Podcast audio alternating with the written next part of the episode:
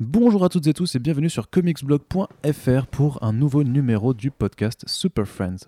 Vous l'aurez remarqué, il s'agit d'une émission particulière. En effet, puisque nous vous proposons euh, régulièrement du contenu sur la VO comme des reviews VO, on s'est dit qu'on pourrait également faire du podcast en VO, c'est-à-dire intégralement en anglais. Le, but, tout simplement, c'est de continuer de faire Super Friends, mais de profiter de la présence de certains auteurs, euh, certains acteurs de l'industrie du comics euh, anglophone qui sont présents en France, et à l'occasion de la venue de Joshua Dysart pour le festival d'Angoulême, invité par Bliss Comics, nous ne pouvions résister à l'occasion de, simplement se poser sur un canapé avec euh, Joshua et de causer comics. Donc on va faire le tour de ces euh, derniers travaux chez Valiant, également sur l'édition française de Urgence Niveau 3, puis aborder son, sa dernière euh, œuvre chez l'éditeur indépendant TKO Studio. Donc euh, nous nous excusons un petit peu pour les euh, non-anglophones, euh, puisque effectivement ils seront un petit peu lésés de cette longue discussion très intéressante. C'est peut-être le moment de vous mettre à l'anglais avec Comics Blog, mais ne vous inquiétez pas non plus, il y aura un contenu... euh, on va dire un peu récapitulatif de, cette euh, longue conversation qui arrivera plus tard sur le site euh, pour vraiment pour si vous nous le demandez absolument que vous le voulez on devrait pouvoir trouver un petit peu de temps pour le faire en attendant. Bonne écoute et la suite est en anglais. Salut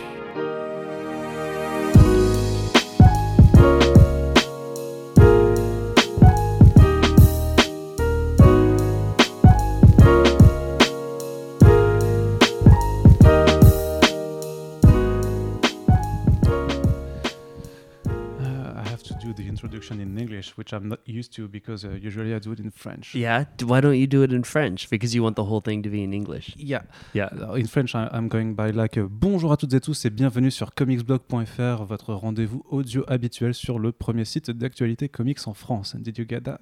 No, but it sounds amazing. So, welcome to a new issue of Super Friends, the podcast uh, in which we are giving uh, a platform uh, for the uh, guys that make comic books that you read. And we are really, really happy today to have Joshua Dysart with us. Hello, Joshua. hey, thanks for having me. I'm sorry for my English. And I'm sorry for my French accent for all no, the people please, fine. for all the people who listen to us. So we are going to to just speak about you, about your work, about what what are your thoughts of what you're doing in the comic book uh, field, and uh, uh, your latest works like uh, Living Level Three and um, Goodnight Paradise that just came out at TKO Studios. But first and foremost, you you really uh, you're really known. Uh, You've been really known in the past few years for the work you've done at Valiant Comics, Mhm.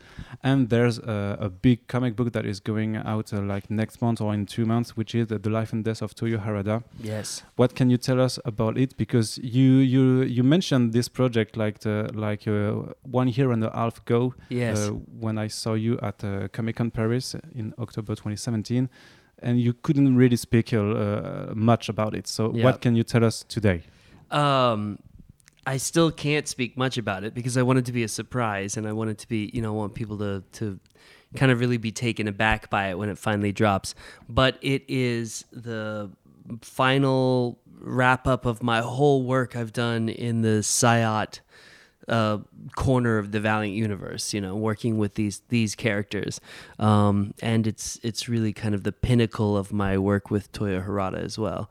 So, if you were a fan of Harbinger or you were a fan of Imperium, it's a lot of the characters from Imperium will be coming back. Um, and then if you're a new reader, I think it will also be really good because it's just going to be maximalist, crazy science fiction with a little politics and you know it, i mean it, it i think it's going to be really amazing so yeah. So it took very very long. Uh, it took it took a very long time Yeah. to from the so from the writing to uh, to to it finally be out. yes What happened? What, what was it? Was just the writing, or maybe the artists were just taking that time? so the whole long tail of this project is when i was in the middle of writing imperium i pitched this idea for a final story for imperium and it was going to be my way to exit the book and then uh, and that was a much smaller version of what we have coming out now and then um, the book got canceled basically we never got to do this story imperium got canceled and um, and we began Warren Simons and I, who was the editor at the time. Dinesh was still in charge of Valiant. I mean, you know, I don't know how much you're uh, listeners know the history of Valiant, but it was a totally different ownership at this time, totally different editorial. So uh, we started to look at this and think, how can we make this project a standalone, you know, like epic project? And we came up with this format of Toyo Harada um, coming to the end of his third attempt to take over the planet and failing, and um, in him sort of reflecting back on his life, so that we would have these flashbacks, and we would use that to bring in all these great artists, and and uh, and it would allow us to tell this sort of layered, deep, epic narrative. And one thing I found in comics is you can make a comic feel more literate and more dense if you if you play with nonlinear time. It just makes the reader feel like they're experiencing a larger canvas of story. So we began to to work on it like that, and then you know, and then suddenly uh, Dinesh was you know Out. out. Yeah, that's a good way to put it. Then Dinesh was out, and then editorial was out, and then I, I you know, I didn't know where what I was going to do or what was going on. I was in the middle of writing it, and then new editorial came on, and uh, so there were just all these kind of upheavals. And to be quite fair as well, I'm a little bit of a slower writer, I think, than a lot of writers. But also, we had even before the changeover of management at Valiant, you know, I had some editors take a long time with some scripts. This, I mean, all total, this comic book had about six editors, I think, over the long run. And what's interesting is with so many different editors coming and going, and with the company changing hands, and with us basically fighting to keep the book alive, you would think that that would have impacted the book. But I really do feel like we have managed to make the best book we possibly could. So So from from the first editor that came on this project to the sixth, you you're, you're saying that the the story never changed a bit. Well, it, it changed, but for the better, because um, you know it changed in the sense that we had all this time. So obviously, you have time to weigh better ideas, and you know, um, I think any work that takes a year, as long as you don't overthink it, is probably going to be a little bit better than a work that takes three months or four months. Um, and it also was better because even though we had all these editors come through, you know, um, some editors had great ideas. Some editors genuinely, you know, one of the better flashback sequences, um, you know, came about because my editor at, at that time, literally an editor for like one or two books, Kyle, um, didn't like the flashback sequence that I wrote. So I kept like rewriting it to try to make him happy which at the time pissed me off a little bit but now it's like our best flashback sequence because we really worked on it you know a lot. So um so this is a rare case where i think uh, the book was made better by all these kind of tumultuous upheavals in the company and in the editorial. And now my the final editor that's going to see it across the finish line is a guy named karl bollers and um, he's fantastic and he's bringing in all the art and everything and so yeah, it's going to be awesome. So do you, do you feel that uh, this is uh, really the role of an editor to uh, also uh, bring changes to the story? So because I understand that in Valiant you have to make uh, adjustments uh, when you take into consideration the continuity of the whole Valiant universe. Is it the case for this book? Because it seems like a um, a prestige story which can be uh, just uh, printed out and uh, without uh, uh, looking at uh, what they are doing with, with the whole Beyond uh, Yeah. or Breakthrough uh, Valiant books. Yeah, so it was imp- because of the length of production time um, it took to make this book. It's impossible to sync this book in with the rest of the Valiant universe. Um, and in fact, there's a character. This book was started before a character was killed off in the Valiant universe, and he's a prominent character in our book. So, you know, I, I- you know, we're just gonna let that be. You know, this hopefully the reader can assume, or we may put in some sort of caption uh, when we go to final production that this book took place at a certain point in the Valiant timeline, whatever we need to do to make that work. But for the most part, this book, because of its long production time, is not tied to all that stuff. But I think a role of an editor, a comic book editor in general, and specifically to a shared universe like the like that like the Valiant universe, in general, I think an editor should help you break story. Like I know a lot of comic book editors would disagree. I mean, uh, comic book writers would disagree with me, but I love an editor who's going to challenge my challenge the story. I love getting notes. I don't really think. I think that even a bad note there's some reason why that that person who read that book felt that note, and they may not be able to communicate to you. Um, they may give you the worst version of their note, which that's usually the case. You get a note that just sounds so stupid, but if you sit down and give it some thought, at the core of that note, there's some. You don't have to do exactly what they've asked you to do, but it does make you look at the issue. And there's nothing wrong with there's nothing wrong with tearing your script apart and making it better. You know, that, that's what I feel. So I think a great comic book editor is a good story breaker, a great art editor, a good color editor. You know, it, it's actually a crazy job make editing comics. The the the number of hats that they wear. You know. Um, and then there's the added element at Valiant uh, or like a DC or a Marvel of a shared universe where you have to know what's going on with all the other books. Um, and you have to make sure that your writer knows and doesn't inherently contradict. I was never very good at operating inside of like the shared Valiant universe. I just, I just, I'm just an only child. You know, I didn't have any brothers or sisters. I just don't know how to play well with others or whatever. but, um, uh, and so we used to do these Valiant summits where all the writers would come together uh, a few times a year. And that helped us out tremendously in keeping everything cohesive and whole and sharing ideas. And, you know, I don't even know, there's a, there are some places where I don't really know where one person's idea ends and another person's idea begins because we spend like two, three days in a room talking about it. So I don't think they do that anymore, and I think that's a shame. I think that's a real strength of of of uh, of these kind of shared superhero comics. But so yeah, I mean, an editor does a lot in comics. It's a crazy job. So. Have you seen really obvious changes in the way Valiant uh, functions uh, from from I, I, mean since uh, the whole uh, DMG uh, buyout? Um, I and the leaving of Warren Simons mm-hmm. and Dinesh. Yeah, I have. Um, I'm not inside enough to see that. So I know that there have been, you know, they've had s- some editorial turnovers, like uh, some editors have come and gone while they try to find the right team. I, think that's probably only natural. You know, they're like, eh, they're hiring new people. They had to hire on the fly when they first hired um, their editors. And so now that the team has been in place for a while and they see the kind of work they do, they can, you know, make adjustments to that team. Um, but I think the people who are in place now are really great. I think Robert and Carl are are great, so, strong so people. Is Robert Meyer? Yes, exactly. And yeah, Carl, and Karl Bollers, B O L L E R S. I think that's how you pronounce his last name. And uh, so they're great, you know. So I, I think there was a tumultuous, rocky but, period but while the company found its voice. Even even if they weren't great, you would not say that. I wouldn't I wouldn't say they were great, but I wouldn't say they weren't great. yes, exactly.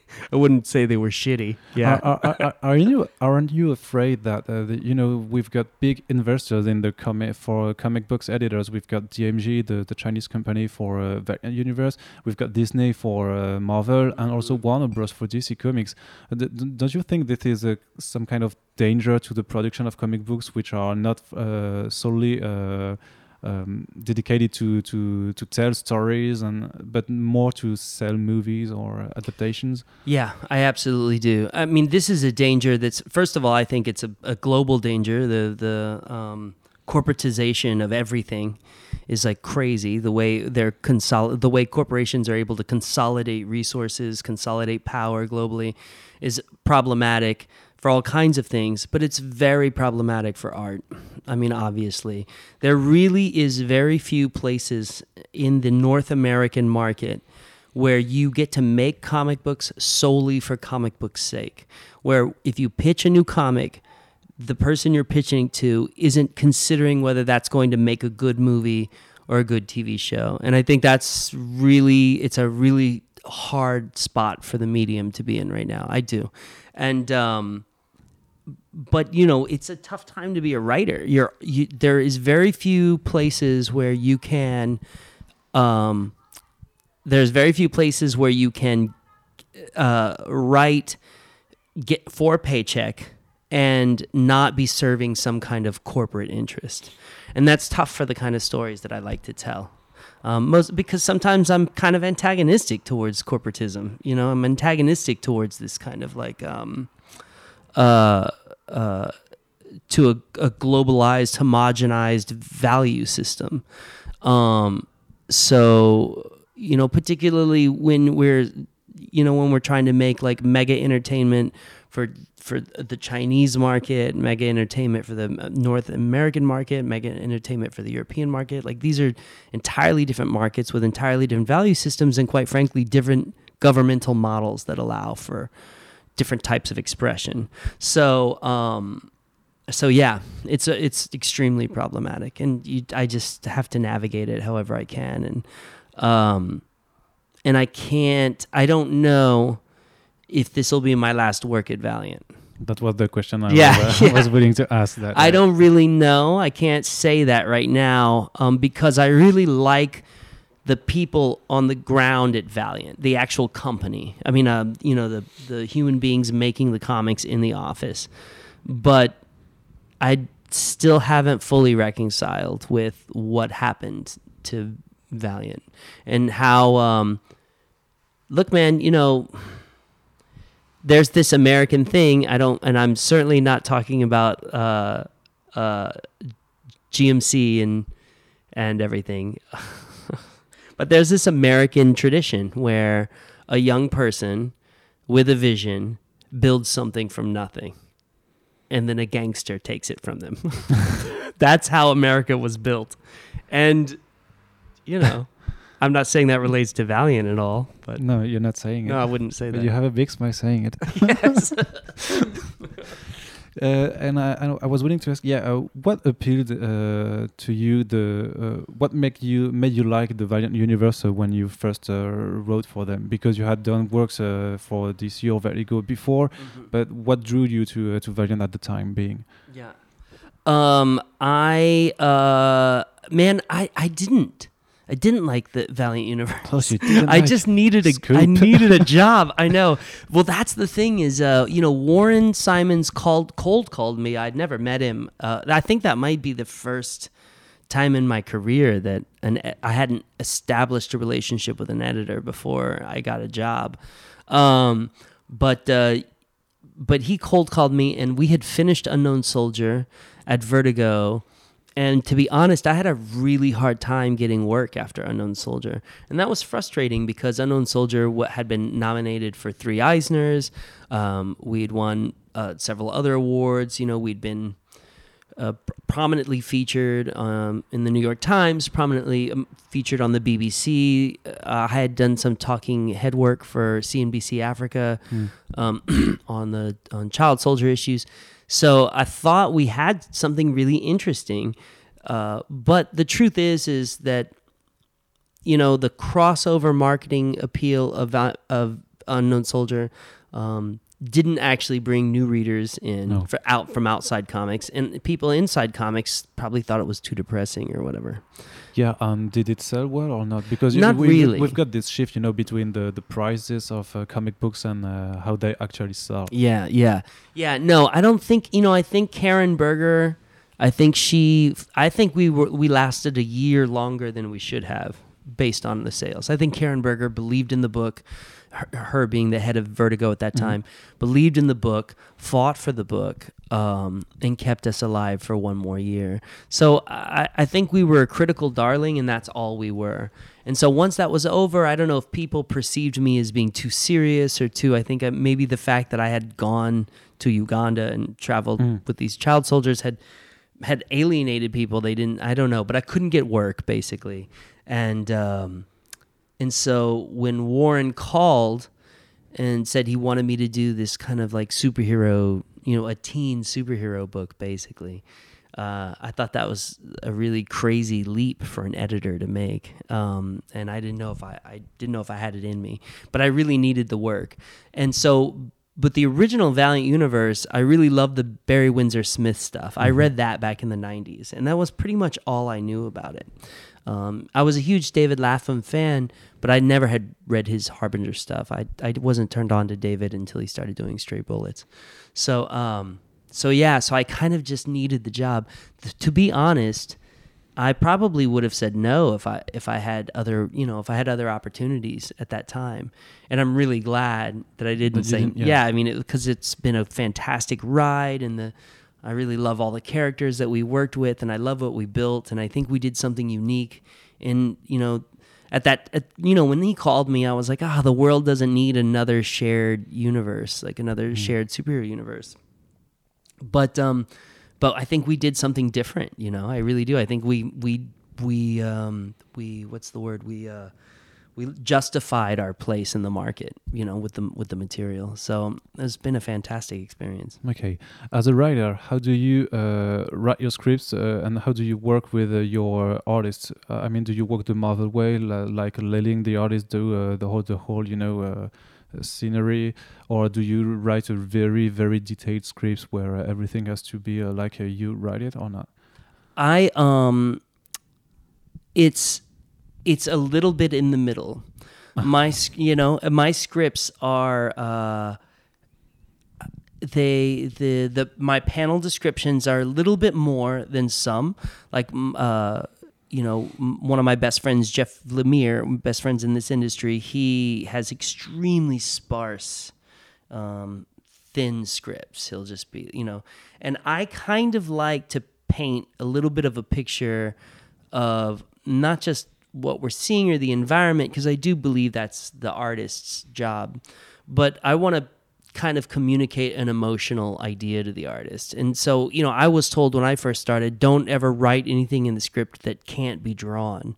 But I hate that advice. I think that's terrible advice. Like I really like telling my art like I'll throw crazy descriptions in there that have nothing to do with nothing that can be drawn. It's just like a feeling or an idea or a concept or what I'm thinking about at this moment. And the hope is that that will inspire the artist to take, you know, to to kind of analyze their own take on it. But for the most part, I want the artist to make it theirs and they can do anything they want. And I'll always get another chance to go back with the lettering and the script, you know, and work it all out so that if an artist wants to completely ch- change a page, as long as it gets the intent of the story and the theme across, I'm okay with that. But my scripts are they're you know they're they're they're pretty much panel by panel. They say exactly what hmm. I want, how I want things set up, and they include kind of an emotional or um, you know or uh, an emotional idea for the artist to to try to communicate. Um, Okay.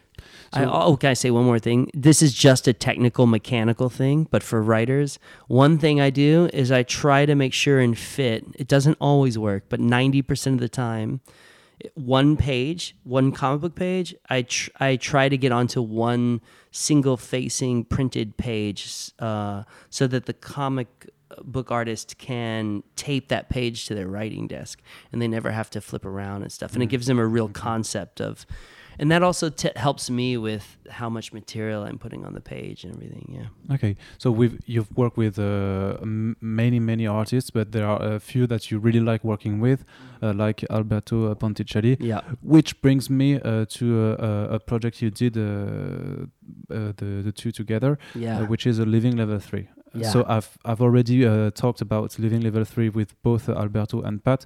nice. But, uh, so I want to have uh, your uh, your point of view of this story.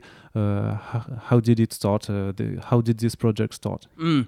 Uh, so there is a comic book writer, and he's also an inker and an artist, Andy Parks, um, and he he was approached, and I'm not sure why they approached him. I think maybe he has an agent, and you know they drummed up the work.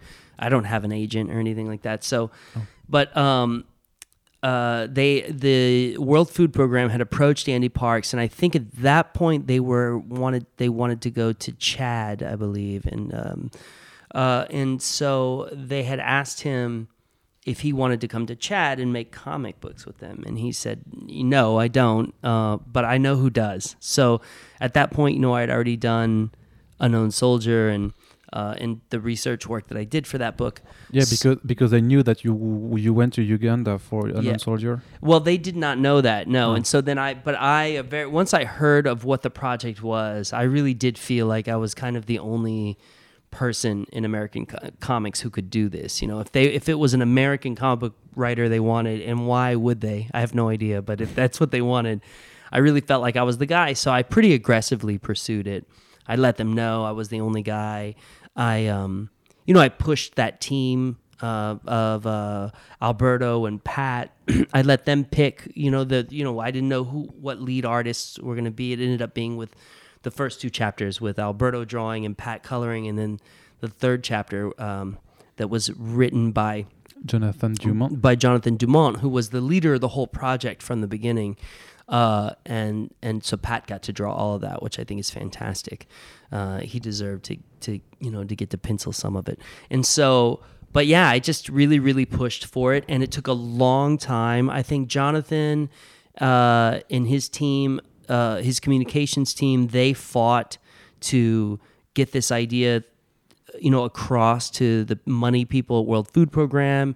It took us a long time, and every and because the whole notion, the whole concept was that we would go to um, a level three humanitarian crisis and explore the nature of what it means to work in that kind of situation and, and, and to explore the lives of the people that the WFP was serving that you know it was always changing where our destination was going to be and so we didn't end up in and then it, you know the first chapter ended up in Iraqi Kurdistan, northern Iraq, and we didn't. I mean, I think that choice was made maybe two weeks before, Before. I had to be on a plane. And to be honest, that work because the World Food Program had never made a comic book before, and because there was, I've never had more strict um, editing guidelines. Uh, and these are mostly because of concerns of offending host nations. I mean, there's like a real political, uh, a need to be politically minded or diplomatic in making these comics. And so we don't always get to say everything we want to say or do everything we want to do. And it goes through numerous amounts of of um, hierarchy at World Food Program, trying to determine what's the most diplomatic tact in exploring this issue. Because of that, the the create the production time on those things was insane. Like um, how long it took to get notes on scripts. We would sometimes be literally near the end of the art and told we had to change a scene. That happened once in the South Sudan book, which is really frustrating. So with the travel time, with often you know leaving hearing that you're going to leave sometimes a week or two weeks before you go and uh, and then of course all this sort of diplomatic wrangling of the subject matter uh, it took forever to make those books. And to be honest that also impacted life and death of toyo harada and why it took so long to get it started.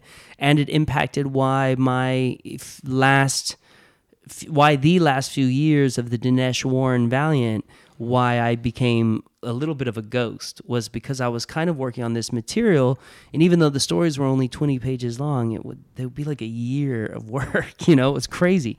So um, I'm really proud of it, and those trips are particularly extraordinary and have uh, completely changed my life and.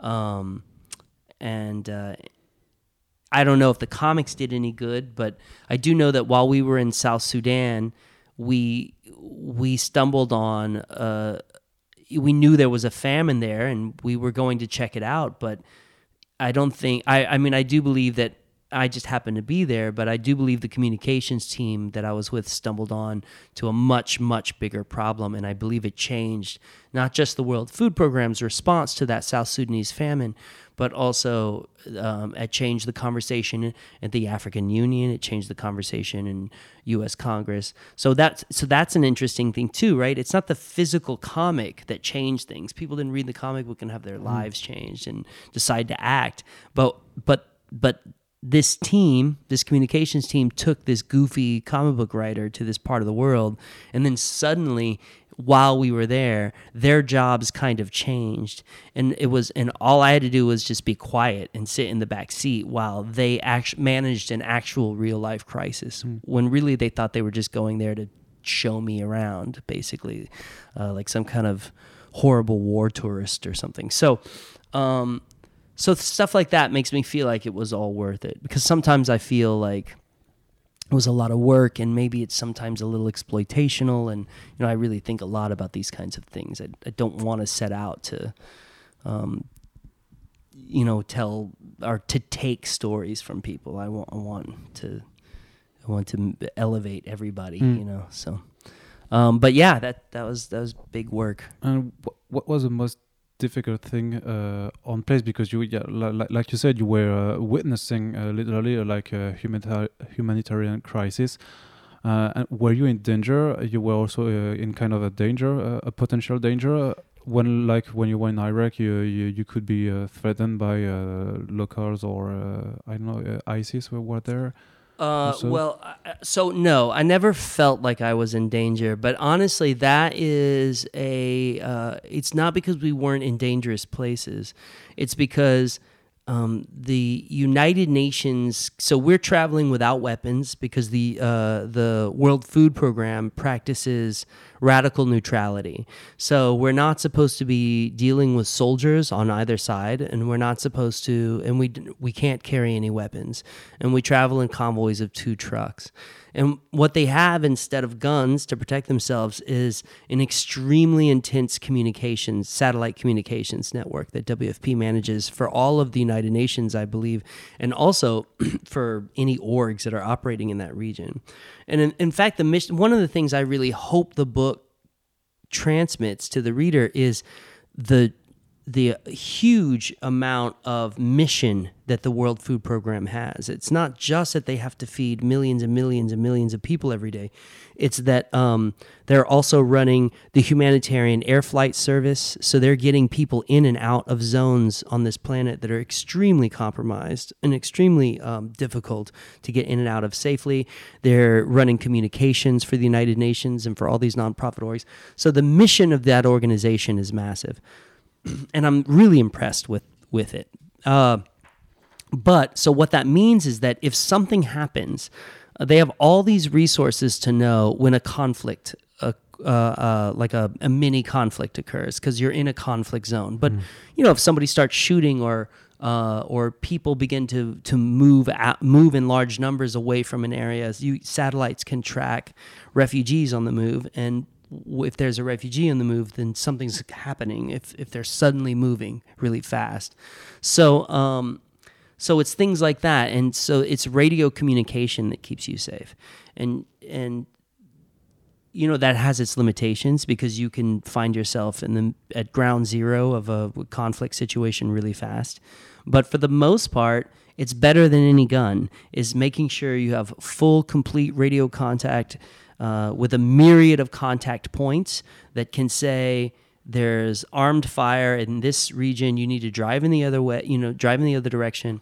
and that's your only real defense.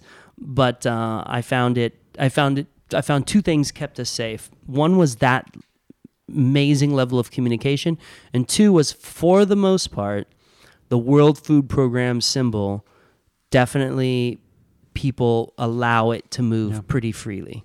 Um, now you can see on YouTube, you can see World Food Program trucks taking sniper fire in Syria, and you can see these these these people are real heroes, man. I mean, there's no no doubt that an unarmed human being driving into Syria just to make sure they can get food to some people who are you know who are pinned down in a city. That's a hero, man. So um, but we didn't, you know, I didn't experience any of that, and partly that's because uh, that's not their job. You know, my safety is something they're thinking about, obviously, and um, in the team, the the job that Leela has in the comic, our fictional character, is the job that a lot of the people I'm traveling with have, and it's their, it's not really their job to engage in con- in like severe conflict areas.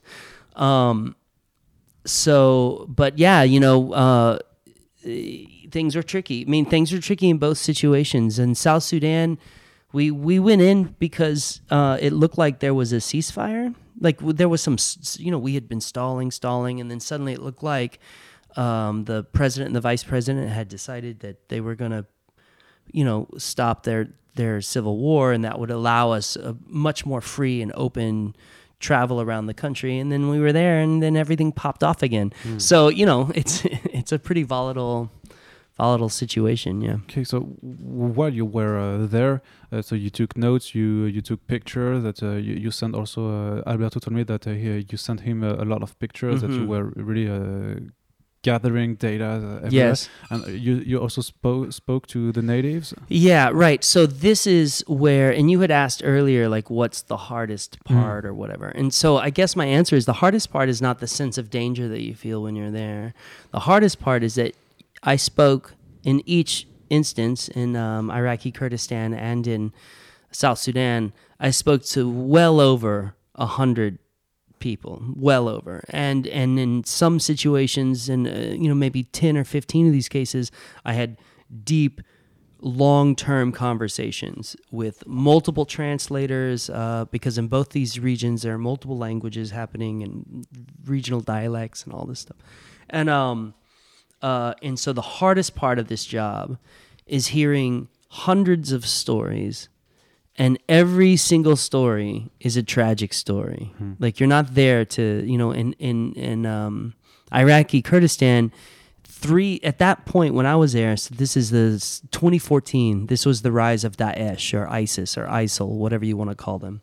I prefer the regional term Daesh, but the um, they had if you combine the uh, attack on Sinjar and the Yazidi people and you combine the fall of, of certain very large cities in northern Iraq to, to Daesh with the Syrian conflict, what you end up with is 3 million refugees coming into a very small patch of ground, basically, and um, and uh, Iraqi Kurdistan having to absorb three million refugees.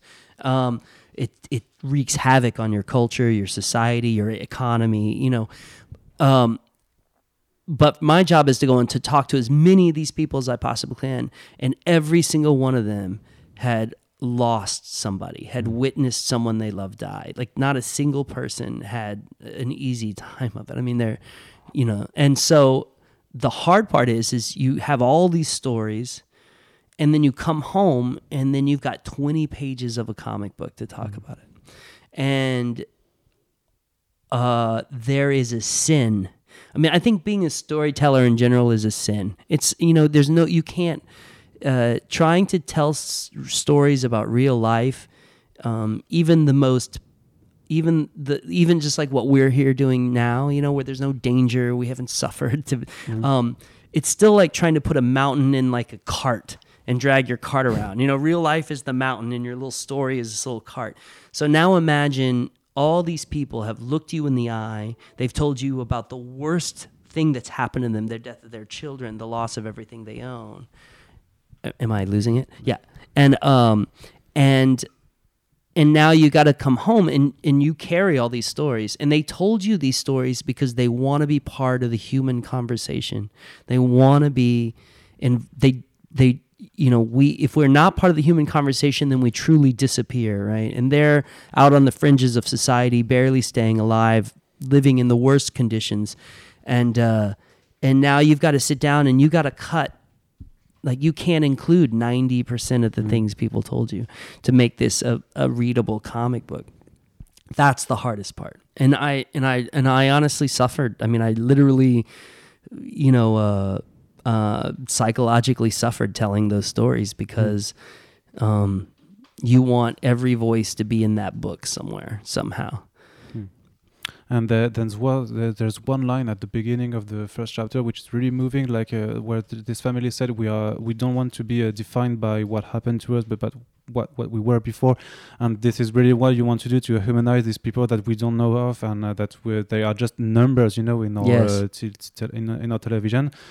Compared to the the uh, the terrorists that you you decided to not put their face on, yes so um, Yeah, yeah, yeah. Um, well, it's really interesting that you mentioned both of those things together because that's what that really is about. Is like how can we?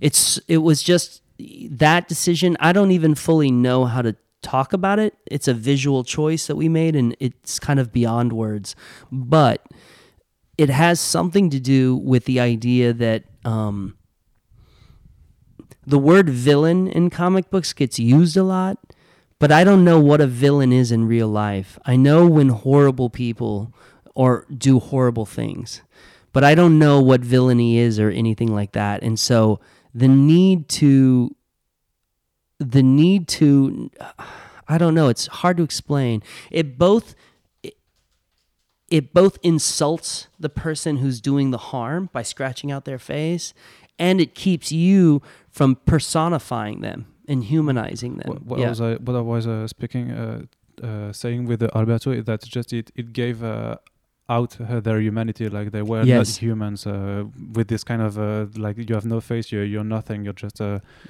yes, exactly. you're just something you're just part you're part of this violent um, force of nature. Yeah. And you know and it does it does two things. It both vilifies uh, them but it also kind of protects them really too because you're saying i know there's a human under here but we can't get to that human. I don't know why you're doing the things you're doing but you are a human being. You know you love your mother. You, there's something that you love. You're not a complete nihilist uh, uh, and so so I think it's an interesting duality, right? Where we we don't have the courage to look you in the face.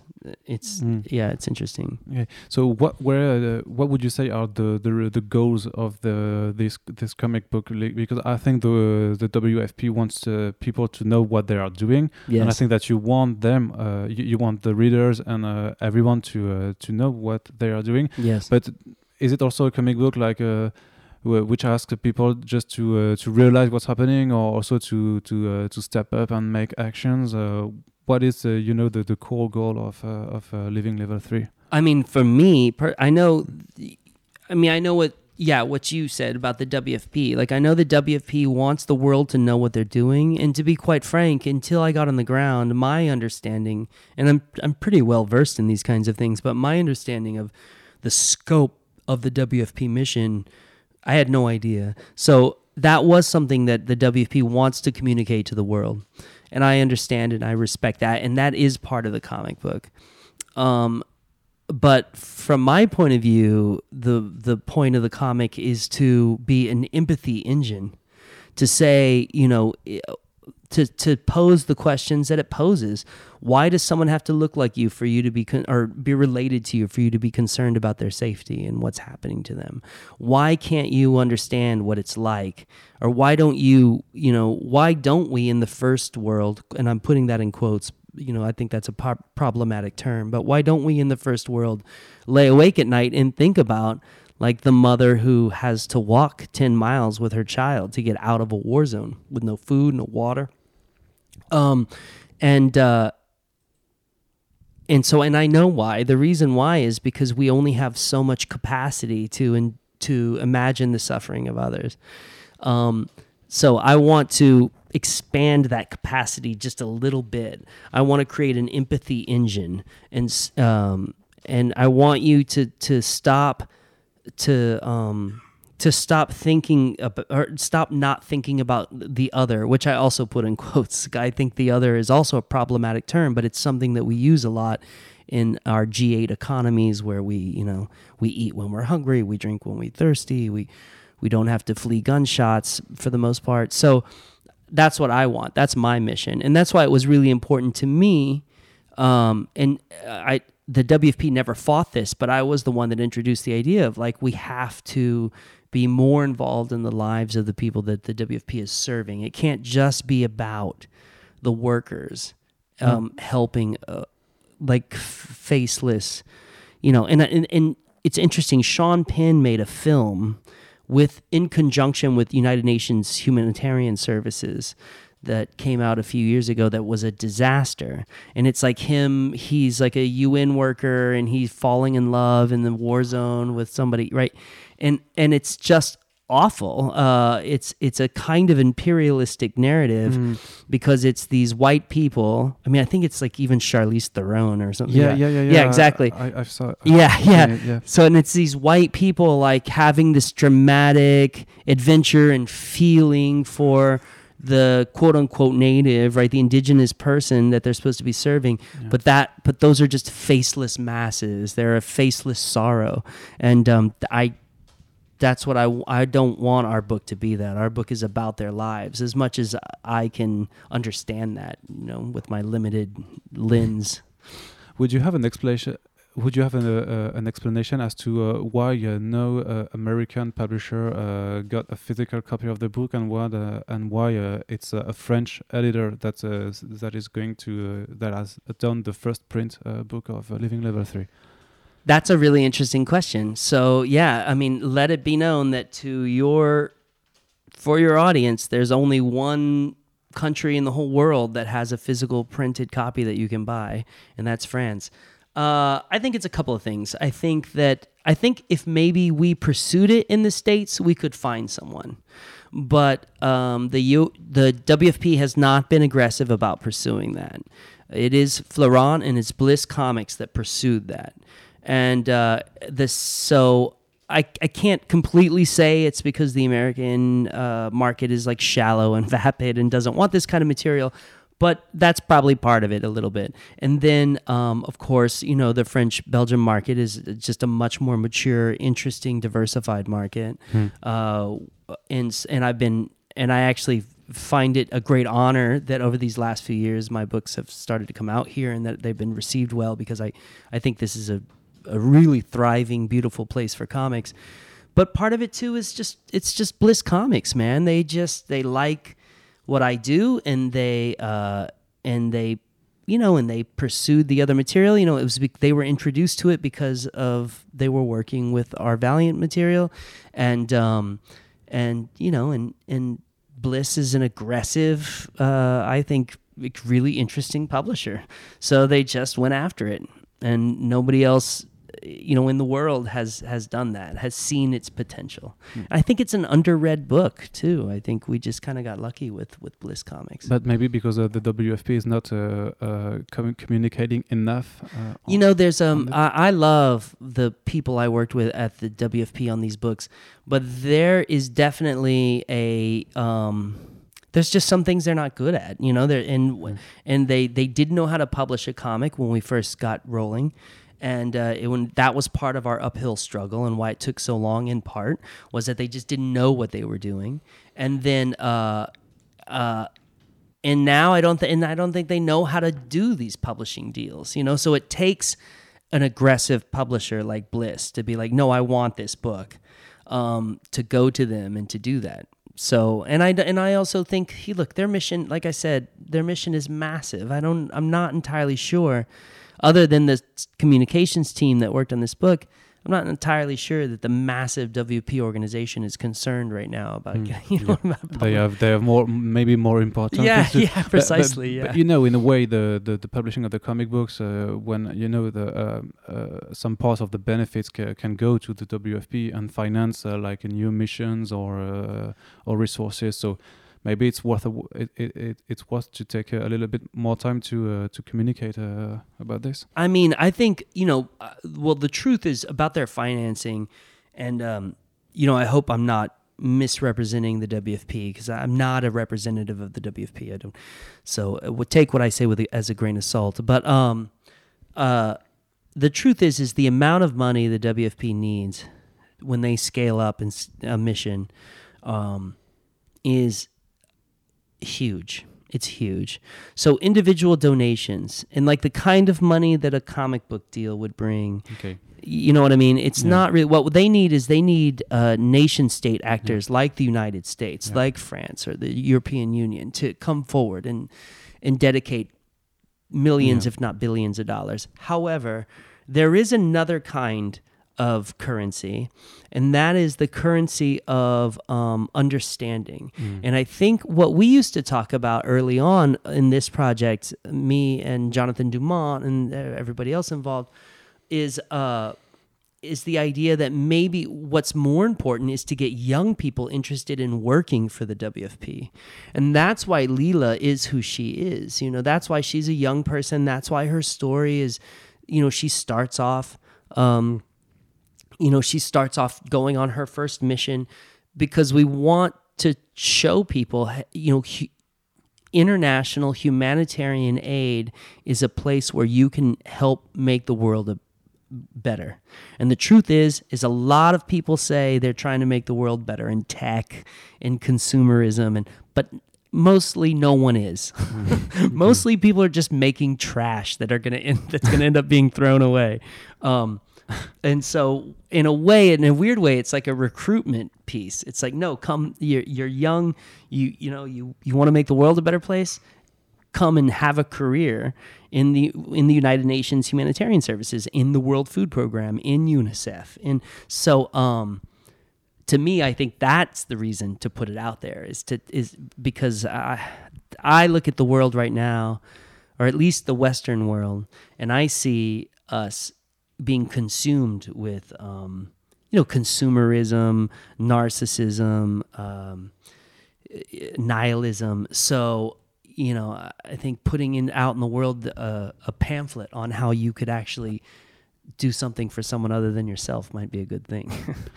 Yeah, I remember that uh, the last time we met, yeah, you, you told me something like uh, there's no such uh, such thing as escapism, uh, even in comic books. yeah. So this is uh, with the Living Level Three, it's quite the, the extreme opposite because uh, this is not about escapism at all. It's really to be in the real world, but in a comic books. maybe this is also a line that you crossed with the medium that might not appeal to the American readership. Yeah. I have no doubt. Yeah, I'm sure. I mean, I, this is the story of my career, right? Is because even living level three, we dis- we discuss it like it's nonfiction, and 99.99 percent of the material inside it is is stuff that has I either witnessed or was told to me. Mm-hmm. Um, uh, but it has a fictional character. She moves. You know, I've combined some things in ways that uh, that maybe wouldn't or is not journalism, and um, so this is my whole career right is taking is using fiction to trick you into reading about something you wouldn't read about uh, whether it's child soldiers in east africa or you know or it's a homeless man uh, in venice beach california at the pinnacle of gentrification or it's Leela. And so um so this is the nature of my career. And i i you know i think that's i think that's why i'm suddenly seeing my work do better in France, in Spain, um, in Brazil. You know, I think places where, yeah, precisely because of that, because America is moving. And I honestly blame, to go back to your earlier question, I honestly blame the corporatism, like all these corporations coming together. But America is moving more and more towards escapism. Uh, and, uh, and like we discussed, there is no escape, but there is this sort of sheen of escapism that you can fool yourself into. Um, and I just don't, I'm just not from that. You know, I'm a little bit of an older guy, and I, I was raised uh, in the late 70s, early 80s, and the material that I was raised on was a kind of a social realist material. And, uh, and I've just carried that with me, you know. Have you been following the the evolution of uh, the the, the um, the talks about comics uh, in America, and there there was the whole uh, you know uh, Comicsgate stuff uh, during Uh-huh. the the whole last year. Uh, wh- What do you Mhm. think about that? Because these guys are not new; uh, Mhm. they, they've Yeah. been complaining like for for years now. But it seems like uh, 2017 and 2018 uh, brought a shift, uh, Yeah. and very like a, a schism in, into the the comic readership. Like uh, there are the comics get uh, outright uh, guys, and uh, on the opposite, uh, the so-called uh, SJWs. Uh, right. This is really, really disturbing to witness uh, from here in France. Uh huh. Yeah. Well, that's nice that it's disturbing to witness. It's pretty disturbing to witness in the states too. But I do believe, I really believe this. I mean, it's kind of a confluence of a couple of things. Uh, the gates, like you know, video game gate, and all that. You know. Gamergate, that was. Gamergate, thank you. Yeah. Um, this is sort of a culture war thing that's been happening in the United States for a while, and it just now got around to comics. Um, every time, it's always a minority that is using uh, social media platforms to look like they have larger numbers than they actually do. They use uh, tactics, social, what I would call social media warfare tactics, to uh, inflate their position, to build up their numbers, and to um, you know to harass and to. And there have been times when, um, in in reaction to this, perfectly normal uh, comic book readers who don't, you know, are suddenly feel activated on the other side to harass in return, and then the escalation principle takes over, and you get this kind of like flame war conversation happening. But also, we in the United States, and uh, you know, and the West, this is happening all over the West. Um, uh, and really kind of all over the world, we just elected a leader who basically says that being polite and uh, and and caring for one another it doesn't mean shit. That you win, you you know you get what you want by you by winning. You say what's on your mind, and in America we have an issue um, where. Uh, this is not my concept. Somebody else mentioned this, but there is a lot of America that has an inferiority complex, and is and they want they want to, you know, they're stupid and they're proud of being stupid. They're undereducated. They're, I mean, I, it's not, you know, it's funny the the right is so anti political correctness, but then uh, but they get upset if you call them stupid because it's not politically correct. So um, you know, I so it's like a it's a combination of all these things. I haven't quite perfected how to talk about it yet. Um, and we're in a sticky position because, on the one hand, you want to make that go away. And the way you make that go away is you don't talk about it. You don't give Yeah. a fire oxygen, you let it burn out. But I am uh, a straight white male. I'm not the target of them. And my friends are, though. But you could be because you you've got uh, politics in your books, Right, And yes. they really don't like that uh, at No. all. But and they say and they also say that uh, before when they were reading comic books before there there, there was no politics in their books. right. So that Which, of course, is not- absurd. yeah. yeah. it's absurd. but it was maybe because uh, the the way the, the the the topics were different right. because uh, th- they they were like uh, the X Men was used to talk about racism and also Yes, caring about the people that are different.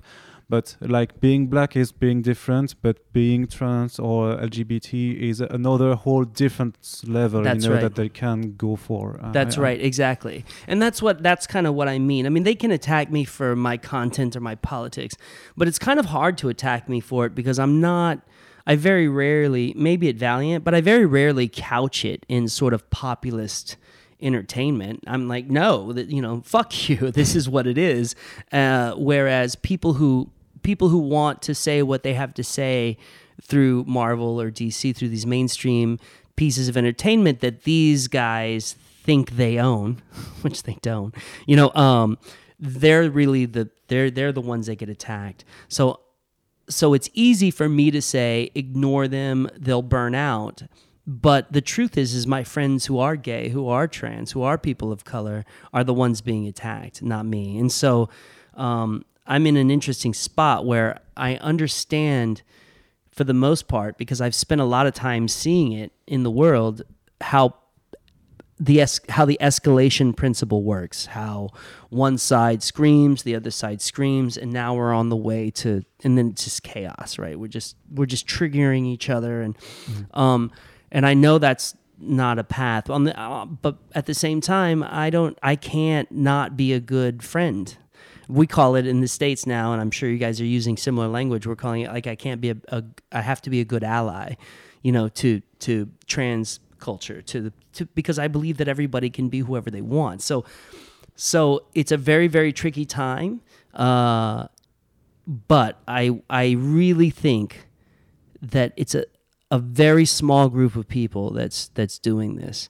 And the democratization of the conversation that social media has allowed for the promise of technology that has now become the curse of technology um, it, it's not dissimilar from the way that uh, Facebook that you know that the Russians used Facebook to manipulate our election, or that the way Facebook was used to manipulate Brexit, the Brexit vote, or you know, i in a much less with lesser repercussions. It's kind of part of that same idea that that um, we we thought social media was going to be this beautiful thing that brought us together, but no, it's just fuel for a fire that was already burning before. yeah, there's just no checks now on a broken psyche getting on there and ca- and doing harm. And uh, and if they have if you know, and if all they want to do in life is own the libs or like pawn the liberals, uh, they can do that.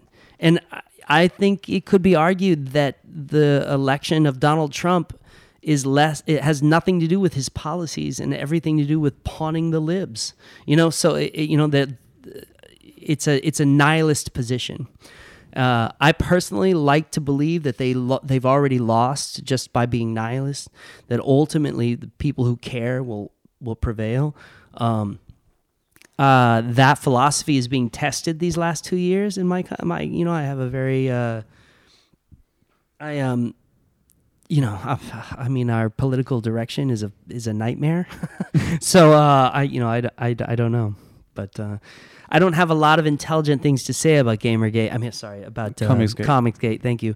Um, because I I'm a little bit at a loss to understand uh, that that's kind that kind of level of of unkindness, I guess, Mm. because you know the whole thing started, and as I'm sure you know, the, these female editors at Marvel. Yeah, that just joined Valiant uh, for. Yeah, right. Yes, exactly. Yeah, and you know, and they were. So they are going to bring the whole Comicsgate to Valiant Yeah. now. well, to be honest, if that's, I mean, that makes me want to Yeah. go back to work at Valiant yeah. because then, well, then I'm going to join the fight, But th- right? they're attacking risks because they, they also hired uh, Vita Ayala, which is also really, Yes. uh, really uh, um, uh, not not engaged. Uh, we say engagé in French, but Mhm. uh, like uh, ah, uh, she has really also uh, her politics and her ideas into. Uh-huh. Uh, she put them in also into uh, to her books. So she's, oh yeah, she's, yeah, oh yeah, yeah, exactly, yeah. Um, yeah, but you know, but again, it's harder to come at Valiant because from the beginning we sort of stated that's who we were. You know, that's the thing. It's like kind of harder to come at us. Uh, like that's kind of what I meant by it's harder to come at me, man. Because what are you going to do? You're going to tell me that I, I inserted East African politics into my comics. They're not that smart. You know what I mean? These guys, they, they don't. So, so, so maybe it's because uh, maybe some some messages uh, have been less uh, subtle, subtle uh, in the mainstream comic books because you know that uh, I, I, I was saying that uh, we are kind of uh, seeing uh, the the whole Comicsgate stuff uh, in France, but we also have our, our, our- a small group of uh, guys who. Are not proclaiming that they are Comicsgate uh, here, but are that are really following the whole movement and uh, Mhm. saying like uh, SJW stuff. Mhm. And uh, in France, uh, something uh, was really striking to me that a lot of guys were just uh, bitching about Marvel and the whole, you know, diversity, forced diversity in their comic Right. books and, and stuff. And they are going to Bliss Comics and they are just uh, reading Valiant and they are liking your books and they're saying Harbinger is the best stuff. And they just don't seem to get that you're also doing the, the, the same stuff that you're bringing a message you are, you are really trying to elevate the, the level of just the storytelling to to another stuff. So maybe it's just because uh, marvel tried to market this or the the writers on marvel in the books are just doing it with less subtlety that uh, Yeah. you did? Uh, Well, and also, you know what it is? The um I think in this regard it's it's these a lot uh, I mean I think a lot of these guys are full of shit and that they don't read comics at all and they just want to jump on some kind of culture war bandwagon. But the ones who really do you know, man, uh, whatever Marvel, like Marvel's been with, they've probably been reading Marvel since they were kids. You know what I mean? So there's something inside them that wants to protect Marvel, whereas this iteration of Valiant is brand new. So you can get away with it a little bit more. And I do want to say that, like, I do think part of the reason why is, uh, is because I'm a white male that they're like a little bit cooler with it. But what happens when, uh, you know, when a, a black trans girl like writes a Valiant comic? W- will they suddenly be okay? And, and what and what if she wrote the exact same comic I wrote, like word for word? Like I think she would get flack where I wouldn't, and that speaks volumes about who they are.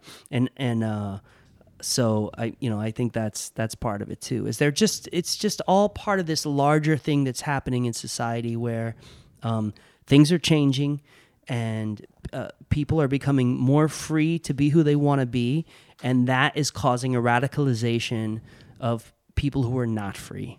Yeah, uh, whether they've imprisoned themselves in their own politics or you know whatever version of. and maybe free. it allows uh, stupid people to be more, more stupid and be accepted as stupid people right exactly you know the internet in the same way that the internet allows like everyone who you know who has a fetish of dressing up like an animal and having sex they can all find each other and they can have a convention somewhere and it's lovely but it also means all these assholes can find each other and they can create you know, uh, in the states we have Stormfront, which is like Espe- our Nazi. especially in the country where the, the, the biggest asshole is a president. Yeah, man, exactly. They're so empowered now. It's crazy. You know, there's all these studies about how um, the states that voted the most for Trump have seen increased bullying, increased violence. You know what I mean? Like it, it's uh, there really is something about about it. You know, I, I've said this a lot though. I still believe. I mean, I, I uh, that that this is what it looks like when a kind of culture is dying that they like lash out. Um, i'm from texas originally and there's a saying in texas and i may have even said this to you before because i've been saying it a lot since the election of the president but nothing kicks up dust like a horse with its ass on fire. Like, like a dying animal you know what i mean? Like just the most dangerous thing to be around. You just got to keep clear of it and let it like die. Um, and maybe that's what we're seeing. And my most optimistic that's what i think. Do you, do you have also uh, uh, do you have also a, a political interpretation about the success of movies like Venom or uh, Aquaman? Because uh, I've, I've I'm trying to see something in that because I think for for the kind of uh, Venom movie is like uh, the most uh, dumb uh, superhero movie I- I've seen. uh-huh. And when I uh, when I looked at the people that were uh, liking and defending it, Uh-huh. and I also looked at profile, you know, they that, that was them like it was the- those dudes yeah because venom is all it's Ah, yeah it's, it was the trump voting guys and it was the, uh, the, the so i don't know if uh, yeah we, we i think i think that we kind of uh, based on uh, the cultural references of peoples today we can see what are their politics about. yeah yeah that's so interesting. I mean i i would have a hard time commenting on that because i have not seen venom nor aquaman. Y- you, you don't have to. Yeah i felt like that's how i felt yeah. But um you know there's just so many it's like a it's it's just a knot of things. You know movies like venom and aquaman get made the way they get made because they're like politicians right? They have to be get as many votes as they possibly can. They, they can't be uh, courageous. They can't be bold. They have to be a certain thing because they literally need to make three hundred million dollars back or whatever the fuck they cost. So, um, and then they and they, how are they going to do that by going to the Chinese market? Yeah. And how are they going to the Chinese market by having Chinese money put into them? You know what I mean? So, and then the fact that you've got this whole culture uh, in the West, this this sort of nihilistic bro culture that doesn't want, you know, I don't know, whatever they don't want. I don't know what the fuck they don't want. Like they don't want gays to write their comics or whatever. The, you know, the fact that they like glom on to this entertainment, it's just this massive feedback loop of of just emptiness. just you know, just th- just shallow thematics and and no no intention and not and you know, like I said earlier when when we were saying living level 3, I want it to be an empathy engine. I think all art should do that. Not like I mean, you don't have to be living level three. It doesn't have to be about children being kidnapped by ISIS, but you do want to you want to create a, a real genuine emotion other than awe or spectacle, and that's what these movies do, and that's why they feed the sort of more shallow mindset, right? It's because they're. Um, I like to divide art into to tradition and spectacle, right? Tradition art is art that is like talking to something that what it means to be human, and you could do that with superheroes. I, I would argue if you made a faith movie mm-hmm. today, that would be. I mean, she would obviously she'd save the world, and you know she'd you know that they're they're going to do it yeah, they are. Yeah, and I think that's great. I mean, I think the world needs a faith movie, absolutely. And that to me though would be more tradition than spectacle because what you're saying about who she is and what you're saying to your audience. Oh, thank you. Whereas something like Venom, you could do something really interesting with Venom, you know, but uh, did they? I doubt it. I don't know. I didn't see it. I like to give them the benefit of the doubt. But so that's that's just spectacle filmmaking, you know, and it's spectacle art and and uh, and it, to me it's it's like eating potato chips or something. But these Yeah. dudes love potato chips. yeah I mean, I love potato chips too. I just say like ate like half his potato chips before he came home. but uh, you know, you can't just survive on that. And unfortunately, that's literally our entertainment landscape right now. It's just that. Okay, so uh, speaking about art and uh, and uh, comics, uh, getting back to comic books, uh, you've been part of uh, the launch of a new uh, publisher, Yes. uh, TKO Studios. Mm-hmm. So again, uh, could you tell me uh, how you got into that? Yeah. So I um I had been pitching Goodnight Paradise, which was called Eddie at this time before, you know, Goodnight Paradise is a new title. I had been pitching that for 10 years. And so for your readers who don't know, it's excuse me, it's about a um a homeless gentleman in Venice Beach, California where I lived for the last 17 years. And um and he while looking for dinner in a trash bin he finds home, the body of a homeless runaway and in the middle of kind of a mental illness haze and dealing with his alcohol addiction he accidentally solves the murder and so in this way we have kind of an exciting murder mystery with your classic noir cast but at the same time we're discussing gentrification houselessness displaced human beings um, the the most uh, how uh, economics affects the most vulnerable among us. Right now in the United States, our GDP is doing really well globally. So wh- wh- oh, uh, our gross domestic it's a domestic product. What it, it's a type of index we use to measure our economy. So you know, so a perfect example is we have this really high GDP right now, so our economy is doing really well. Um, but we don't have anything to measure our happiness index. So we actually have a tremendous amount of homelessness. We have probably the largest opioid crisis uh, or drug crisis we've had in the United States since after the Civil War, when all these like Civil War uh, veterans got wounded in the war and then ended up taking uh, opium, you know, and then were fucking blown on opium for the rest of their lives.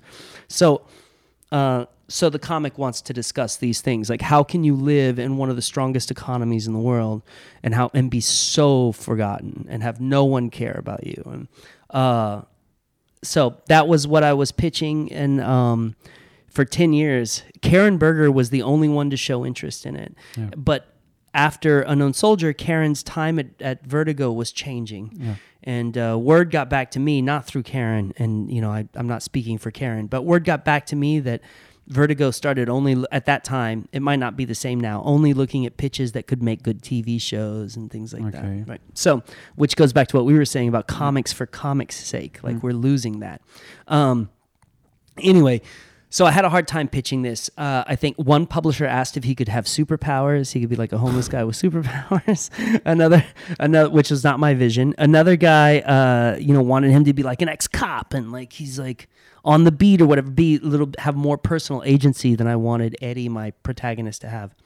But all these years, my editor of Unknown Soldier, his name is Pornsak Pichet He just did Oh yeah, the writer of Infidel. Exactly. So he's one of my very, very best friends, and he uh, uh, was my editor on Unknown Soldier. And Unknown Soldier is as good as it is partially because of him.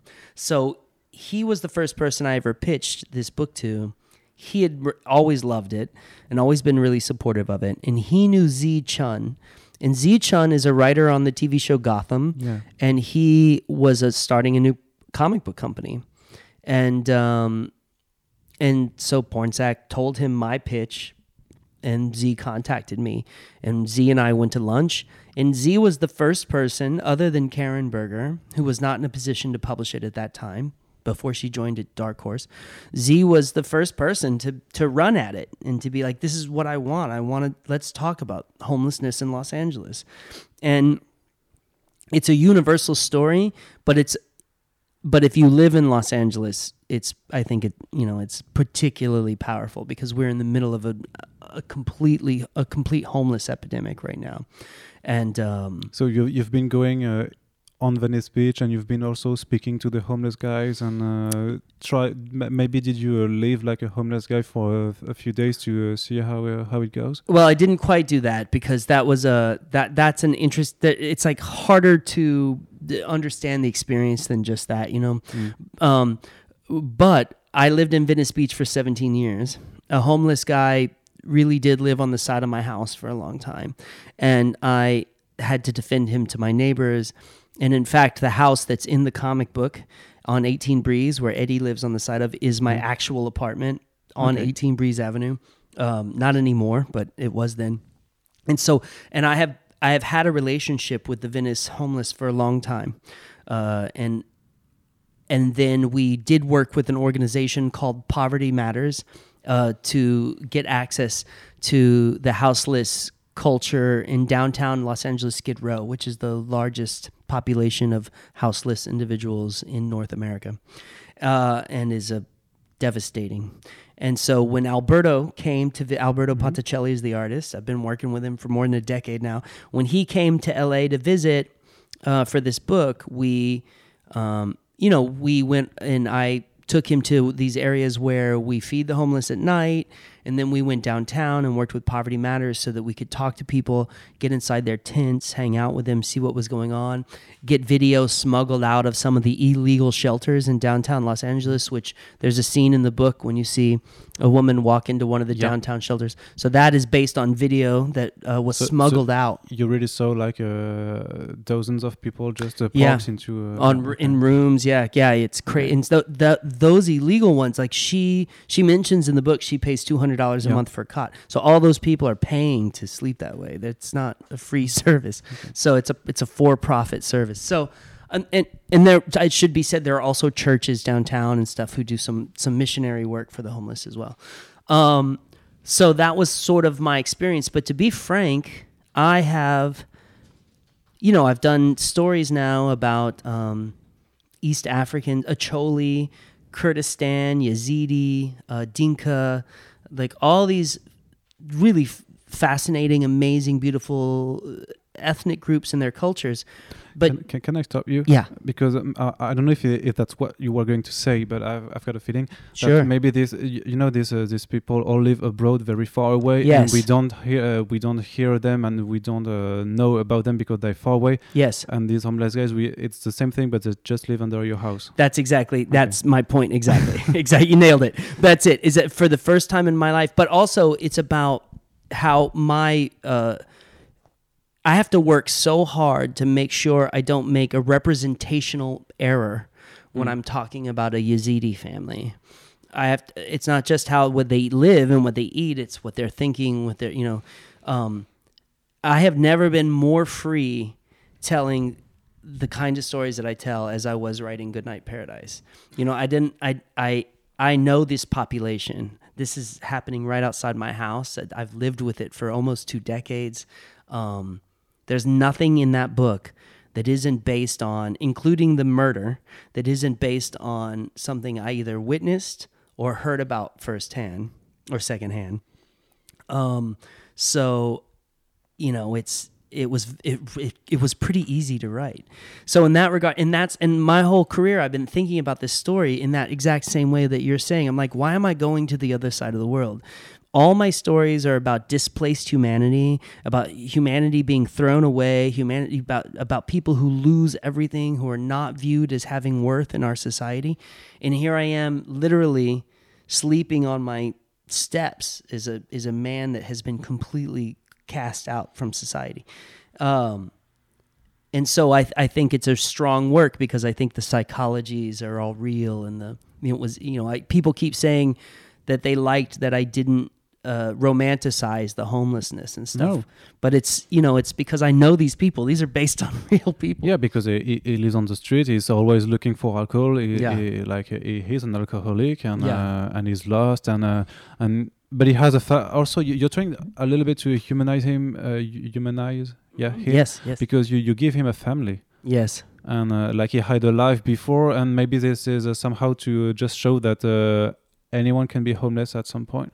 That's right. Yeah, that and, and well, there's all kinds of homeless people too. You know, the there's there's so much that goes unsaid in that book because you don't want to, you don't want to make the story. You know, you don't want people to start talking about their life in the middle of a, a murder mystery. So, but like the woman he meets downtown who buys him the beer and then who's living in the shelter, that's based on a real woman that Alberto and I met, who's a graduate of UC Berkeley, whose mother passed away and uh, like l- lost the house and everything, and now is trying to get a job and can't. Right. So she's not like Eddie. She's not dealing with addiction. She's not dealing with mental illness. And then you got Eddie. Eddie is bipolar one, probably undiagnosed, and he's self-medicating with alcohol. Um, he he could never he doesn't know that you know? And so throughout the book what you what we do with Eddie is when he sees the murder, he begins to go into a manic bipolar manic high and you see him go higher and higher. And then once he solves the murder and you have that last page uh, the depression is beginning so when you close the book, he's going to have a real long period of very heavy depression, which will be even more heavy drinking, which will do even more damage to liv- his liver, and eventually Eddie will die on the beach of liver failure. So that's the truth of Eddie. So you know, um, he's already urinating himself at night when he sleeps, so his Yeah. livers are fa- his liver's failing. So Oh, so that's why you were okay. yeah, yeah, exactly. So all that it goes unsaid, but that's that's Eddie's reality. And then every person we meet in that book has a different a different reason why they're on the streets, a, a different personality, a different relationship to drugs. Another thing, though, I do want to mention in that book because I think this is the story of America, uh, is everybody in that book is high. The um, at all the the Swedish investors at this tech party on this rooftop at the end, they're drinking cocktails. Everyone's doing speed, crack, weed, alcohol. Um, everybody in that book is high, and that's something that's the reality of America, like right now, you know. So yeah, that's part of it too. Is the the drugs, the economy of drugs. And uh, I think that uh, one thing also which is really interesting with Eddie and the whole story is uh, because the these the homeless guys are really not uh, listened to. But Yes, now they're the- invisible. yeah, they're invisible, and the whole stuff about Eddie and uh, where what he's doing, you know, you know, like he's um, is investigating that someone uh, might be afraid that someone starts to listen to him and Yes. uh, what he has to say, and that's really, really powerful. Uh, a very, po- a, ver- a really powerful idea, like giving a voice to the voiceless. Yes, you're the first uh, reviewer to mention that, but that's absolutely true. Is that he? Um, I really appreciate you cluing into that. That he.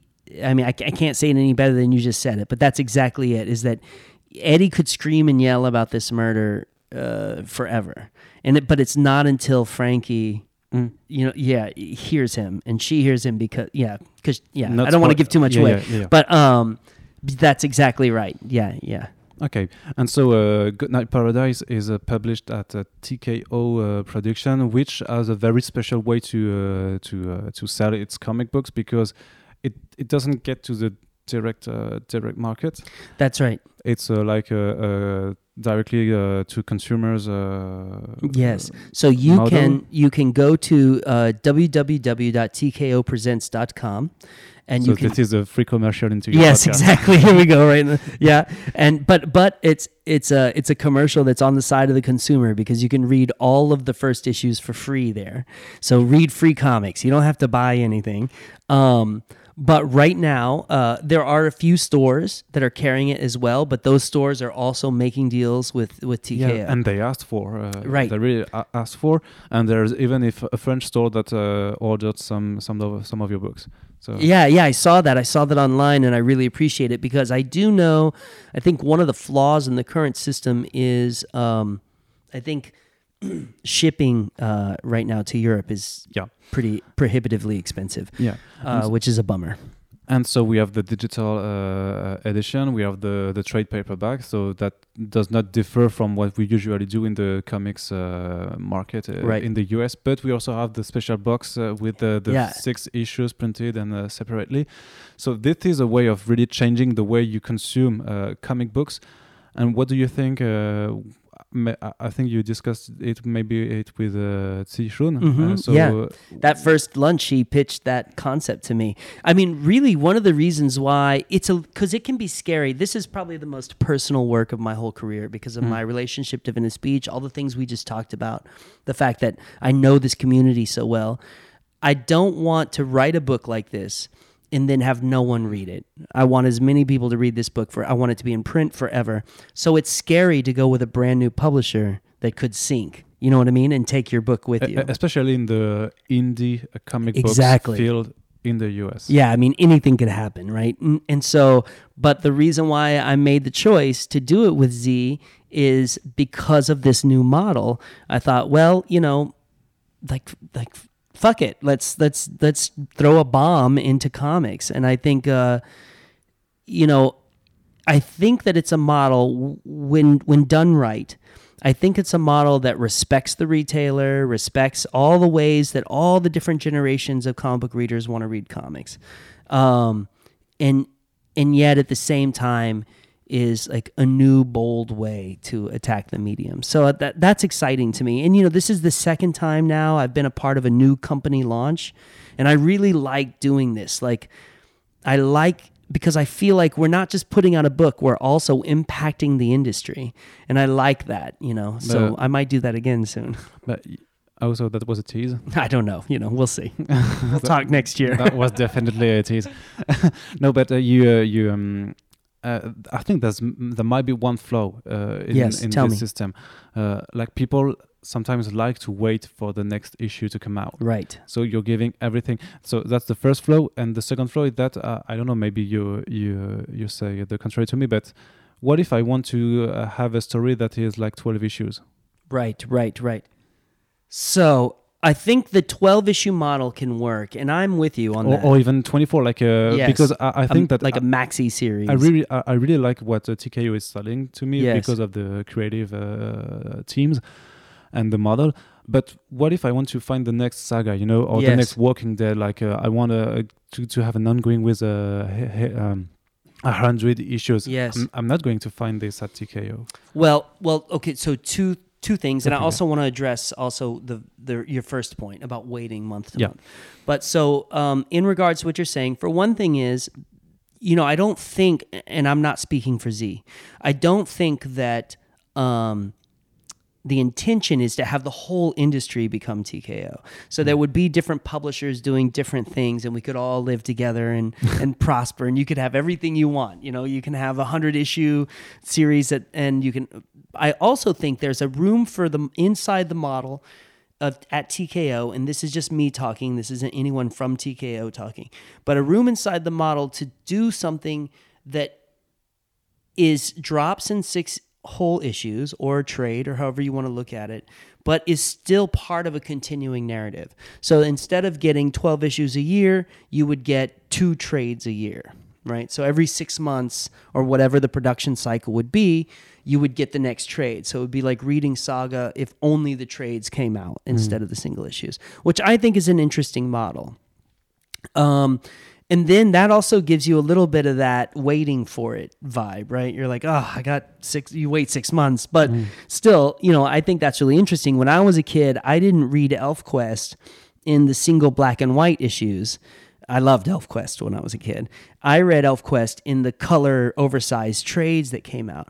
And sometimes it took a really long time for those trades to come out. And I, I purposefully, because I enjoyed the wait so much, I purposefully did not go, did not buy the single issues, even though I was going to the store every Wednesday. You know, I, uh, um, so, so there's that. Now, if you are really invested in this month to month wait for the model, I mean, then that's there's another, then you know, another publisher will have to satisfy that. And I, I, I think, for me personally, it's hard to wait a month for 24 pages of story and art for something you're going to read in 20 minutes. and then oh, I snorted. Sorry.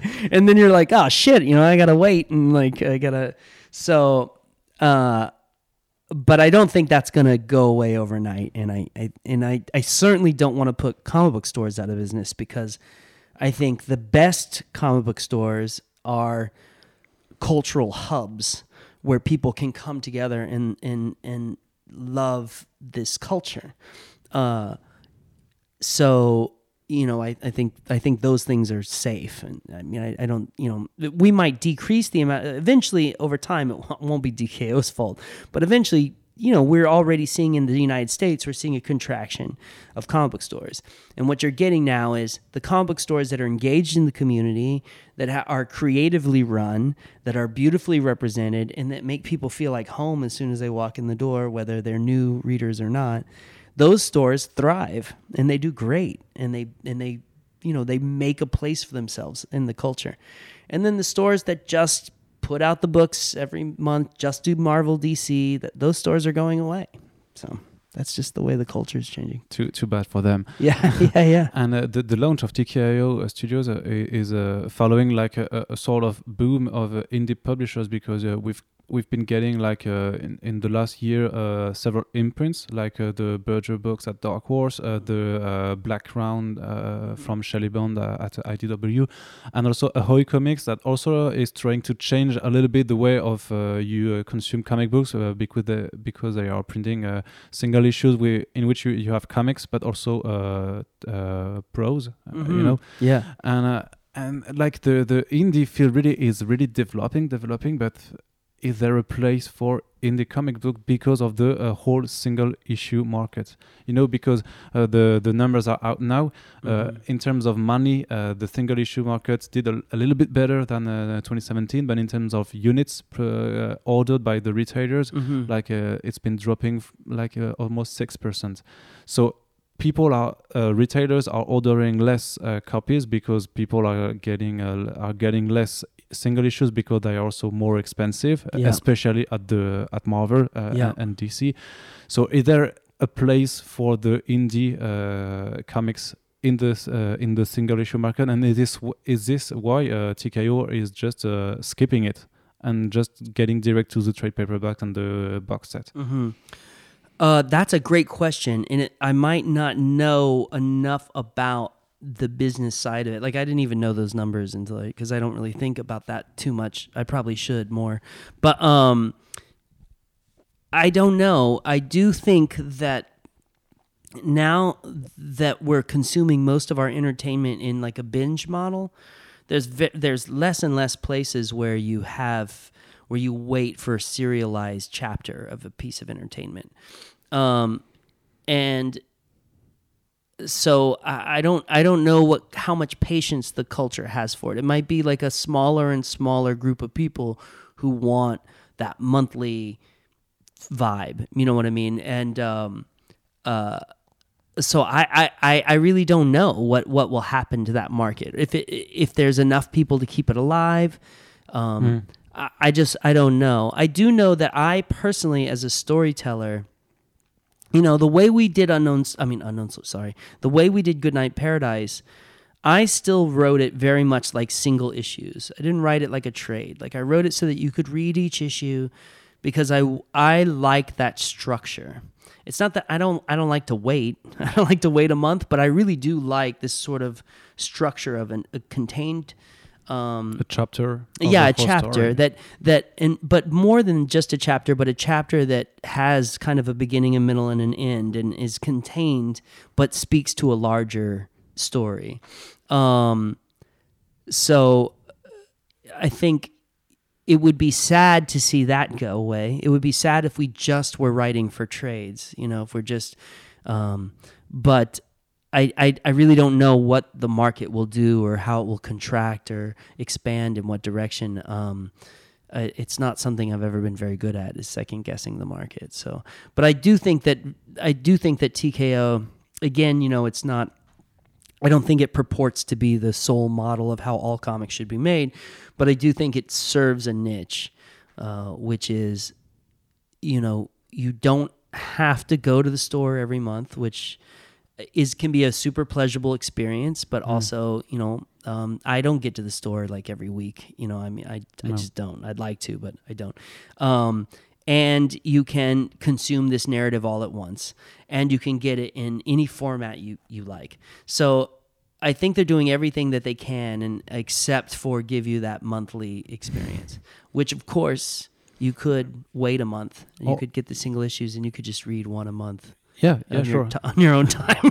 yeah, but it, you just have to have uh, enough self-discipline that's uh, right. to- The to strength, the inner strength to do, to do that, yeah. because you know you have got the whole issues waiting for you and you're just like no and they I'm not- look beautiful. Yeah. But yeah, and the, and there's no uh, ads in it also that's right. There's no ads, not even for I don't think for other TKO books, which is pretty fascinating. I mean, it's a beautiful product. They're slightly oversized, not as oversized as you guys are used to here, but they're they, for the American market they look gorgeous.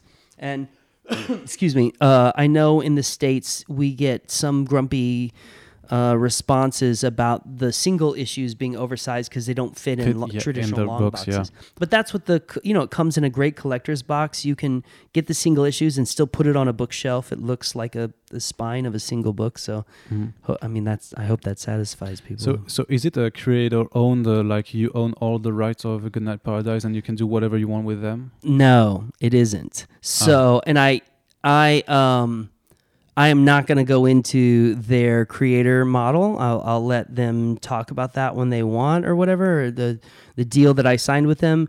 But I do, I do not completely own Goodnight Paradise Okay. and I'm and that was a big but I the only reason why I want to talk about it a little bit even though I, I want TKO to to say whatever they feel they need to say about that is that I made a personal choice to go with them even though this was 100% my story and I could have done it through image or I you know I could there could have been other ways in which I could have contained had, like had all my rights but I wanted to be a part of this launch. Um, I liked Tze a lot and Sebastian Girner, the editor, and I wanted to get. Um, at that time, when I agreed to it, only Alberto was attached, so we didn't have Giulia Brusco yet, um, but uh, or Steve, and I I wanted to get Alberto paid. Okay. Um, so I so I took the deal. Yeah. Okay. So is it uh, something that you want to do that will go for to image for another book or or even another? I would love uh, indie? to. I have to figure out how to get my art team paid. That's the thing. I I Mm-hmm. don't have. I've got some friends who have been more successful than me in comics, uh, and uh, financially, and you know, I really envy their ability to have the money that they can just pay someone. Um, you know, I, I don't want to share anybody's business, but we discussed a friend of mine earlier who had a very successful book last year, and you know, he was a TV producer. Pornsak was a TV producer before, so he had an income. He could pay his artists. You know, he had bulked up an income. Uh, you know, my other friends have done very well and can do that. I'm just not financially in a position to do that. So But you think that when you're doing a comic book, artists are not getting paid before? Uh, they are getting paid. They're getting paid at, at a page rate when I do it. Yeah. So I there's one of two things I can do. I can try to convince an artist um, to you know wait and to get a back end of the deal, and that of course I would give that artist ownership. I mean, they would have ownership anyway. If I have ownership, you know, if I had ownership on on uh, Goodnight Paradise, then Alberto would have ownership, obviously. Uh, and um, you know, but that's just a lot to ask an artist, and uh, yeah. And then there's this other model of crowdsourcing, but I got got to be honest. I mean, I'll probably do it someday, but uh, I don't really doesn't doesn't look. I don't want. I don't like it. No, because it, it, it, we've seen within a lot of uh, artists and uh, writers uh, do launch their own comic books projects by Kickstarter or uh, Yeah. uh, Indiegogo or Yeah. uh, stuff like that. And now that's not something you want to do. I mean, I don't want to do it. I probably will eventually. I, I just think it look for one thing, and this is my own hang up. I, don't, I can't justify it intellectually, but I, I don't feel like going to the reader for money before I, you know, without Before- you put the product out. yeah, yeah, it feels a little weird to me, but I understand. But I, I know that's a personal hang up and that most people are cool with it. I I also have seen my friends do it, and it's a job, man. It's like a lot of work. Mm-hmm. Like I want to make comics. I don't want to run a I don't want to run an Indiegogo campaign. I don't want to. I don't want to blast my social media every day with please give me money. Please, I just don't. It's just not. I'm not a hustler. You know, I didn't. Uh, I hate the hustle, and so it's a reality and I've got some projects in me that I know I can only do without I can't convince a publisher to get involved with because they're just too fucking crazy. Um, uh, I'll have a hard time just getting artists to do them, much less getting a publisher to do it. And so at that point, I probably will take uh, that kind of financing seriously. But until then, I'm you know I'd rather not personally. What what would you call the what would you call too risky or too crazy? well, I can't really talk about it right now, but uh, uh, uh, there's just there's two projects in particular that are. Um, one of them is completely ready to go. I just have to have an artist who's like willing to draw the things that are in it.